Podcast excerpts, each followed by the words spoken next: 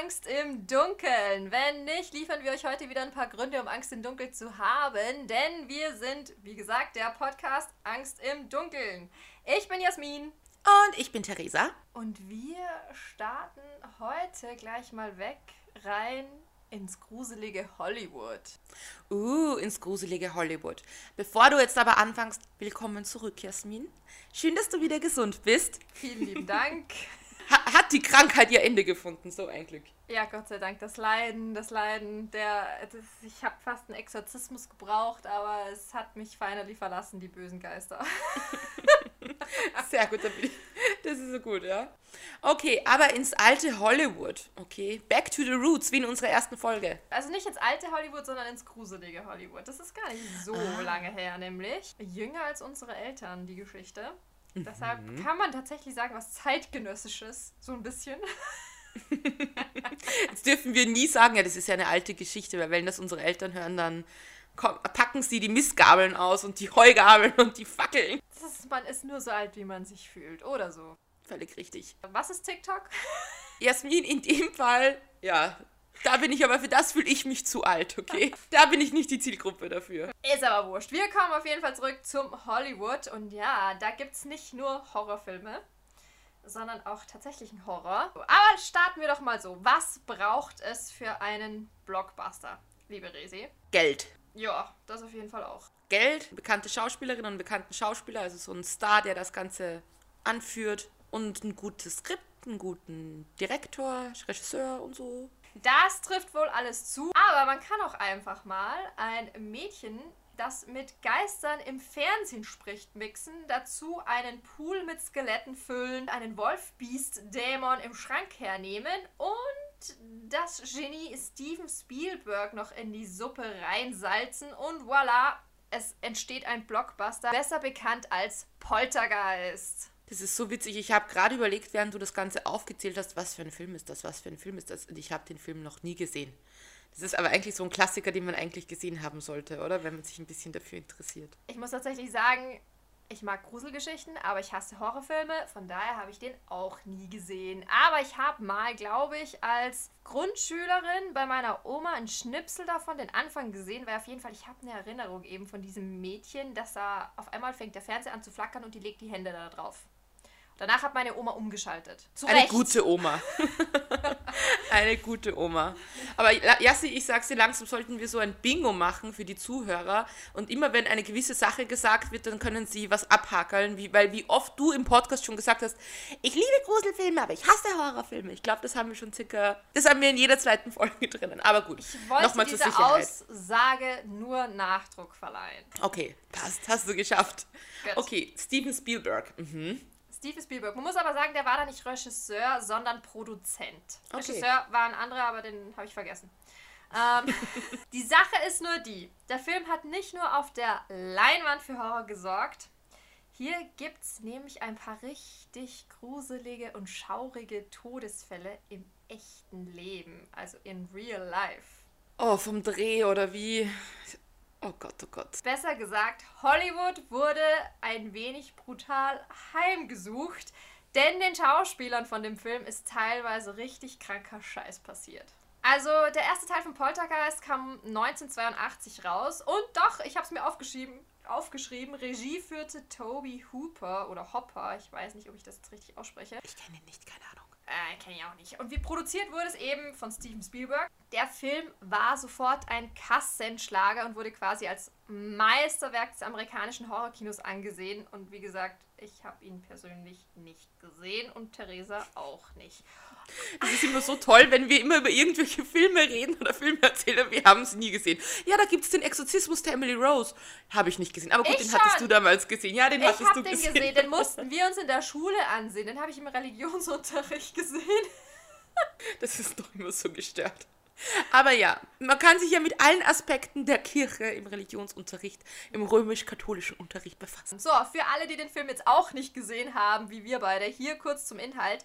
Es dreht sich alles um die Familie Freeling. Eine Familie der amerikanischen Mittelschicht, alles normal und so, aber deren Leben wird plötzlich von paranormalen Ereignissen heimgesucht. Die Ereignisse sind nicht nur paranormal, sondern ziemlich bösartig. Ihre Tochter Carol Ann Carol Ann oder Carol Ann. Ich, Carol, Leerzeile, Ann. Dann würde ich sagen Carol Ann. Carol Ann, okay. Die ihre Tochter Carol Ann wird im eigenen Zuhause in Kalifornien durch den Schrank in, ihr, in ihrem Zimmer von Geistern entführt, die unter der Kontrolle eines Monsterdämons namens Beast stehen. Nachdem die Familie herausfindet, dass ihr Haus auf einem Hust, Klischee, Hust, Hust, Indianerfriedhof erbaut wurde. Das ist wirklich ein Klischee. Aber vielleicht war es damals noch kein Klischee. 1982 war es vielleicht kein Klischee. Vielleicht hat sich daraus das Klischee erbaut. Jedenfalls versuchen sie, ihre Tochter zurückzukriegen und das alles, während sie gleichzeitig versuchen, nicht den Verstand zu verlieren, da sie laufend terrorisiert werden, herumgeschlagen werden, durch die Luft gewirbelt werden und was denen noch nicht alles an Horror passiert aus unsichtbarer Hand. So viel zum Film, der so erfolgreich war, wie er auch tragisch war, denn er hat zu echten Todesfällen geführt. Also ich kenne ja so ein paar Geschichten von so Filmunfällen. Sind, ich glaube, Tom Cruise ist schon ein paar Mal fast abgekratzt, irgendwie bei Mission Impossible Drehs, weil er ja alles dann selbst machen will. Der Scientologe, irgendwas, der ist ein bisschen verrückt. Aber Jasmin, Herr der Ringe. Ja? Wir beide sind ja da. Herr der Ringe, wir sind voll dabei. Herr der Ringe bei. Bei Herr der Ringe im zweiten Teil gibt es diese Szene, wo Aragorn glaubt, dass die gestor Hobbits gestorben sind und vor diesem Berg von Orkleichen steht, die gerade verbrannt werden, wo er dann so mit seinem Fuß einen Orkkopf wegtritt und schreit und so zu Boden fällt und so, oh nein. Also er schreit nicht nein, aber so einen Schrei ausstößt. Ja, weil er glaubt, dass die Hobbits tot sind. Ja. Und, Fun Fact, bei dieser Szene hat er sich den Zeh gebrochen und das war ein echter Schmerzensschrei. Und sie haben es drinnen gelassen, den Take. Er hat einfach dagegen gekickt und es war einfach Ratsch, Knochenbruch. Ah, und ja. Oh Gott, nein, das muss so wehtun. Aber okay, aber da kenne ich noch einen Film-Fun-Fact dazu, nämlich ähm, Django Unchained. Wenn ihr den Film gesehen habt, nicht gesehen habt, schaut ihn euch an, der ist echt super cool mit Leonardo DiCaprio. Und da gibt es eine Szene, wo Leonardo DiCaprio ein Glas mit der Hand zerschlägt und dann mit der blutigen Hand über das Gesicht einer Sklavin fährt, weil er gerade so in Rage ist und auszuckt quasi und durchdreht. Das Glas hat er tatsächlich zerbrochen, die Hand hat er sich tatsächlich aufgeschnitten, das ist sein echtes Blut. Und damit wollte er sie tatsächlich, seine Schauspielkollegin, noch ein bisschen mehr terrorisieren für die Szene und das hat grandios funktioniert. Ah, das finde ich aber ehrlich gesagt richtig ekelhaft. Stell dir vor, du bist die Schauspielerin und rechnest nicht damit und dann schmiert dir dein, das Blut ins Gesicht. Ja, du siehst, Außerdem das, aus du siehst es auch in ihrem Blick, wie die reinschaut, so richtig so. Und aus Covid-Sicht, ich meine, Covid nicht, wird nicht durch Blut übertragen, aber allgemein ist man ein bisschen vorsichtiger geworden, was so menschliche Körperflüssigkeiten angeht. Grenzwerte. Aber gutes Schauspiel, gut improvisiert.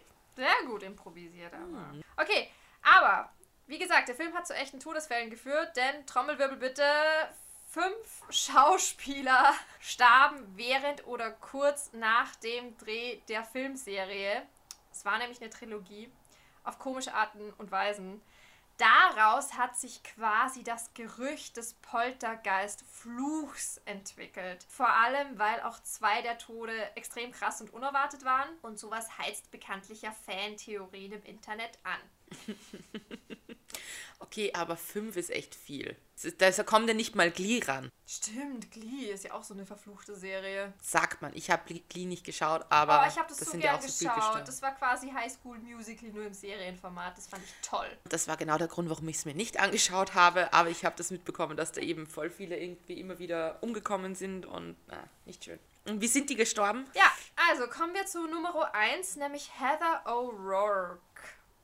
Weiß ich auch nicht, ob ich das richtig ausspreche. Wenn ich es falsch ausspreche, tut es mir leid. Also Heather spielte auf jeden Fall Carol Ann Freeling, quasi den jungen Mittelpunkt des Films. Sie spielte also die kleine Tochter. Sie war Nein, nicht das Kind, ist das Kind gestorben. Sie war gerade mal sechs Jahre alt, als der erste Teil rauskam. Ähm, sie hatte extrem blondes Haar, große Kinderaugen und sah generell so ein bisschen aus wie ein Püppchen. 1987 wurde sie fälschlicherweise mit Morbus Crohn diagnostiziert. Das ist so eine Autoimmunkrankheit und ich habe keine Ahnung, ehrlich gesagt, was das heißt. Ich kenne den Namen, aber ich weiß nicht, was das mit einem macht. Daisy, weißt Ich du glaube, ich mehr? kenne jemanden, ich glaube, ich kenne jemanden, der das hat. Also nicht persönlich, aber so früher von der Schule, glaube ich. Wenn das das ist, und ich glaube, das ist so eine Krankheit, die bekommst du entweder im Jugendalter, also so als Kind oder halt im Jugendalter und ich glaube, deine Lebenserwartung ist nicht höher als 30 und ich glaube, das ist so, ja, greift das Immunsystem an, wenn, nicht, wenn das das ist. Jedenfalls ist sie im folgenden Jahr wieder krank geworden, wurde ins Kinderkrankenhaus in San Diego verlegt und starb während einer Operation. Später glaubte man, sie hatte wohl einfach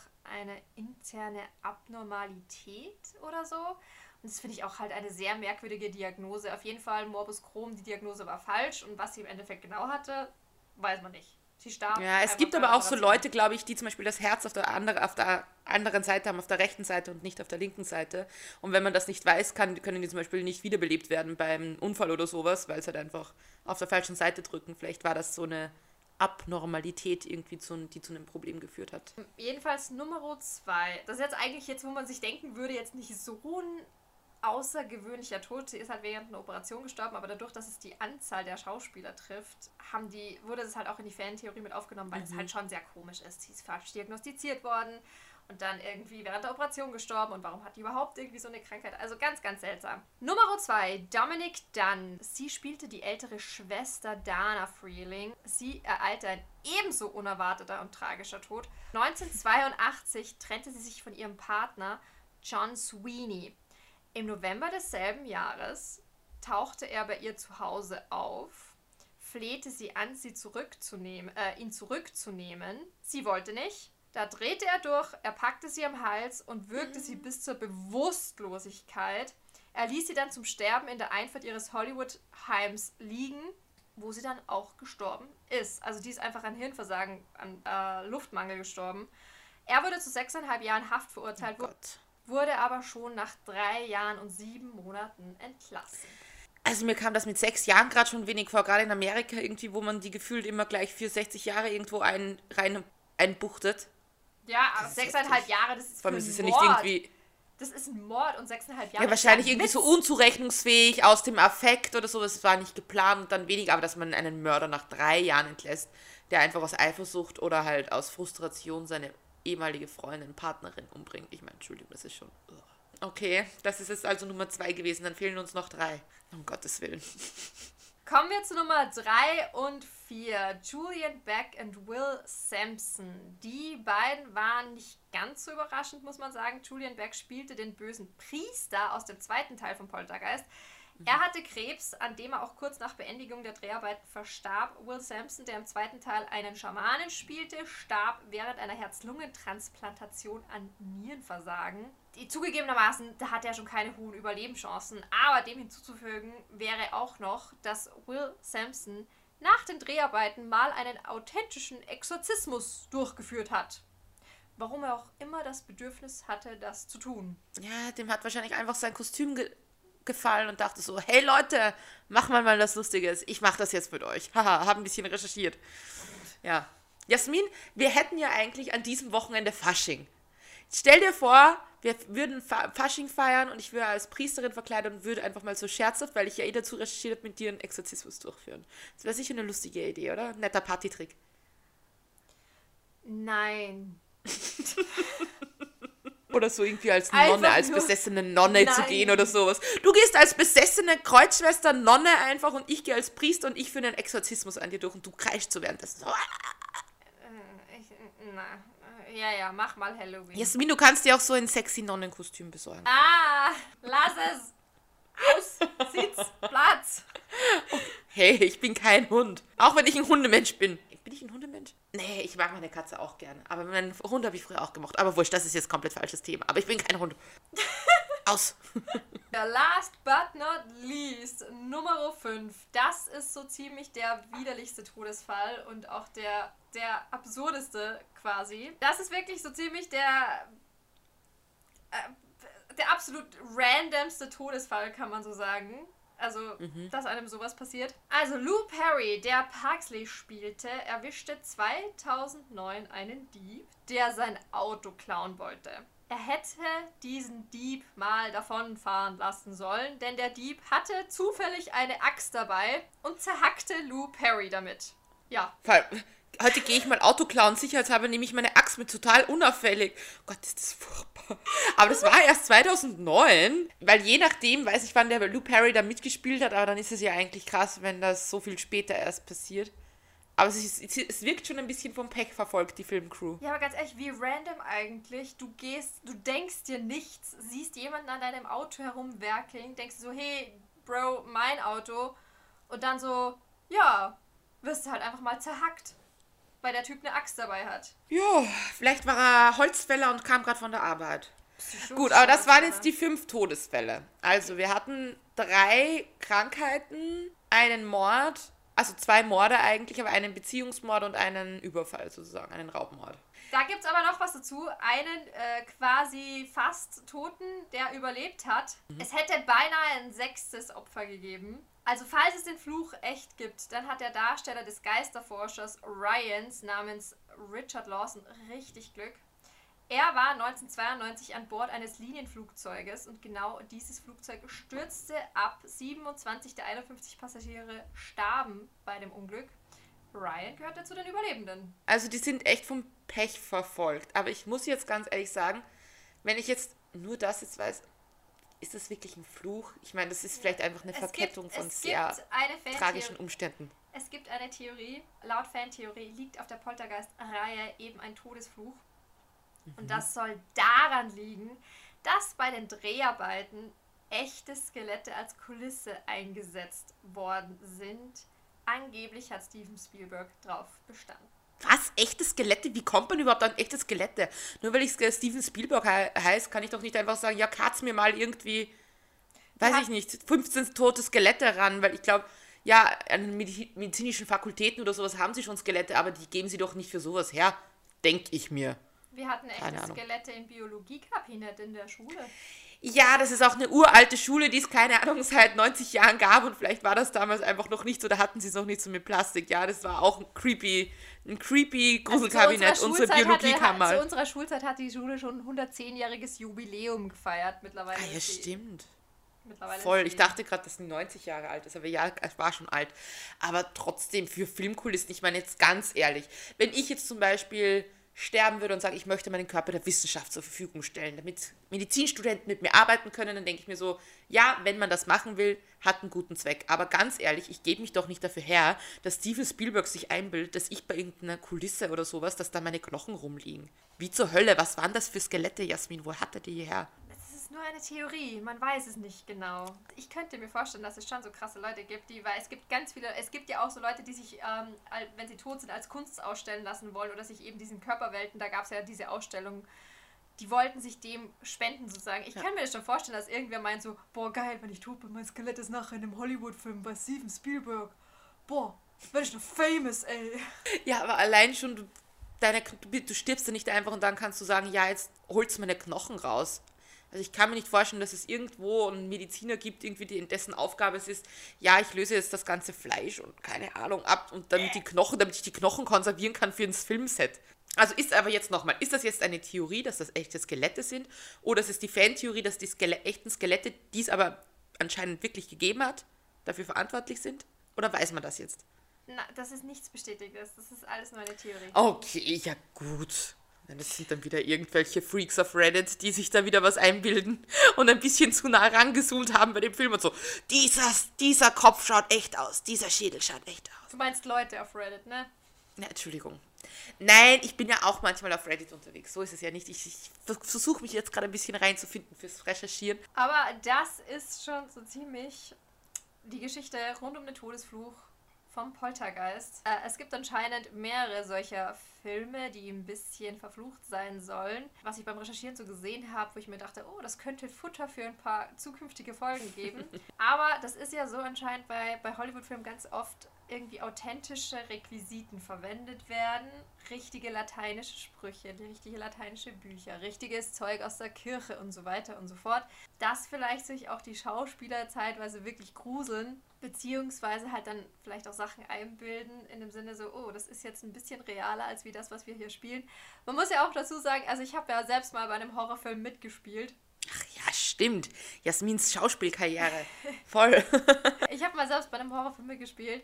Äh, bei zwei sogar. Einmal war ich der Bösewicht, einmal Opfer. Und das ist so, das war halt der einen Seite eine der lustigsten Erfahrungen ever, weil es einfach nicht so gruselig ist, wie wenn du dir das anschaust, sondern eigentlich ziemlich witzig, mit da so Fake-Blut oder sonst irgendwas herumzulaufen. Da gab es eine Szene, oh Gott, diese Szene hat 100 Jahre gedauert. Da stehe ich auf so einem Tisch und rede gerade quasi mit meinem Partner äh, mit meinem ähm, Studienkollegen, weil wir waren drei Studenten in einem gruseligen Haus und da war irgendwie ein totes Monster, das eine nach dem anderen getötet hat. Und dann rede ich gerade so mit denen und dann ist es so, dass von der Decke ein Bluttropfen auf meine Wange fällt und ich muss ganz schockiert reinschauen und dann auf einmal bricht die Panik los und ihr könnt euch nicht vorstellen, wie fucking lange es gedauert hat, diesen scheiß Bluttropfen auf meine Wange zu kriegen. Da war rund um die Kamera herum war eine riesige Leiter gebaut, wo einer von der Re äh, einer von den von den Props raufgeklettert ist und mit so einer Pipette von oben die ganze Zeit versucht hat, aus drei Metern Entfernung auf meine Wange zu zielen und es ging so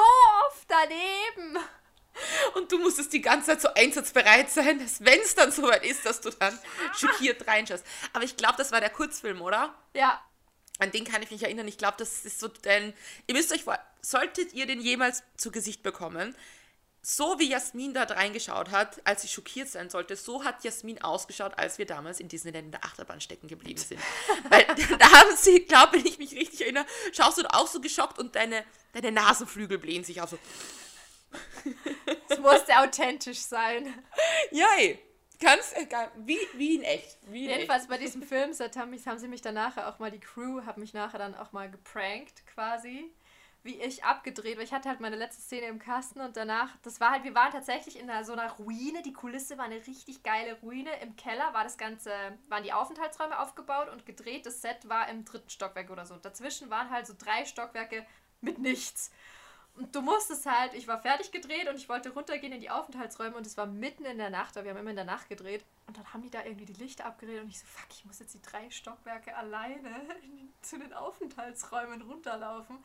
War schon gruselig genug. Und dann gehe ich da so runter und dann gehe ich die Treppe hin und um die Kurve und auf einmal sehe ich da Silhouette.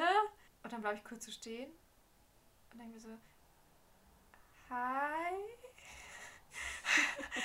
Und auf einmal war da irgendwie so ein Typ und der ist umgefallen in meine Richtung. Und ich, boah, ich, hab, ich hatte so die Panik. Mir ging einfach alles, Puls, Adrenalin hoch 10.000. Und auf einmal haben sie überall angefangen zu lachen. Und im Endeffekt war das eine riesen Schaufensterpuppe, die sie ganz hässlich angezogen haben und da einfach so auf den Treppenabsatz hingestellt haben, damit die auf mich wartet. Okay. Ist es denn so Brauch bei Horrorfilmen, dass man sich da gegenseitig dann erschreckt? Ja, das weiß ich nicht, aber ich von meiner Erfahrung her ja. Und beim Poltergeist war es dann auch so, hey Leute, wir pranken heute mal nicht, heute machen wir einen Exorzismus mit ihr da drüben. Um Gottes Willen. War ansonsten eine sehr lustige Erfahrung. Das andere Mal, wo ich bei meinem Horrorfilm mitgespielt habe und eben das Monsterchen war, das war super lustig, weil ich wurde so richtig hässlich aufgebrezelt. Ich hatte so ähm, Prosthetik und beziehungsweise so Silikonbacken und wurde komplett weiß geschminkt, hatte scharfe Zähne und komplett weiße Augen und so weiter. Und wir haben da in einem Wald gedreht und das war so ein abgesperrtes Set und dann war aber so die Straße rauf, waren halt so die Klo-WCs und so weiter. Und ich musste halt aufs Klo gehen und mit mir wollte aber keiner gehen alleine, weil sich alle von mir gegruselt haben. Dann bin ich, Lass mich raten, du hast ein paar Passanten zu Tode erschreckt. ich bin auf jeden Fall rauf zu dem Klo und auf einmal in der, so in der Dämmerung im Dunkeln sind so zwei Radfahrer mir entgegengekommen und der eine ist fast vom Rad geflogen. Der hat's fast hingeschmissen. Du hättest ihn einfach so anschauen und so, oh Der war so, Gott. Und ich war dann so, Oh. alles, ich so, alles gut, alles gut, ich bin nicht so böse, wie ich aussehe. Okay, also würdest du nochmal bei einem Horrorfilm mitspielen? Ja. Auch Gott. bei dem Poltergeist Nummer 4? Nee. Vorher noch einmal fragen, so, sind die Skelette da drüben echt? Ist es Plastik oder? Oder, oder Ja. nee? Aber ich muss ganz ehrlich jetzt sehen, im Sinne, ob wir da jetzt, ob das jetzt wirklich ein Fluch gewesen sein kann. Ich habe da jetzt gerade nochmal drüber nachgedacht und ich glaube, ich würde es verstehen, wenn meine Knochen dafür in, irgendwie in irgendeinem Film verwendet werden würden und das war so nicht geplant von mir und ich war nicht nie jemand, der sagt, oh geil, da kann ich in einem Horrorfilm sein in Hollywood.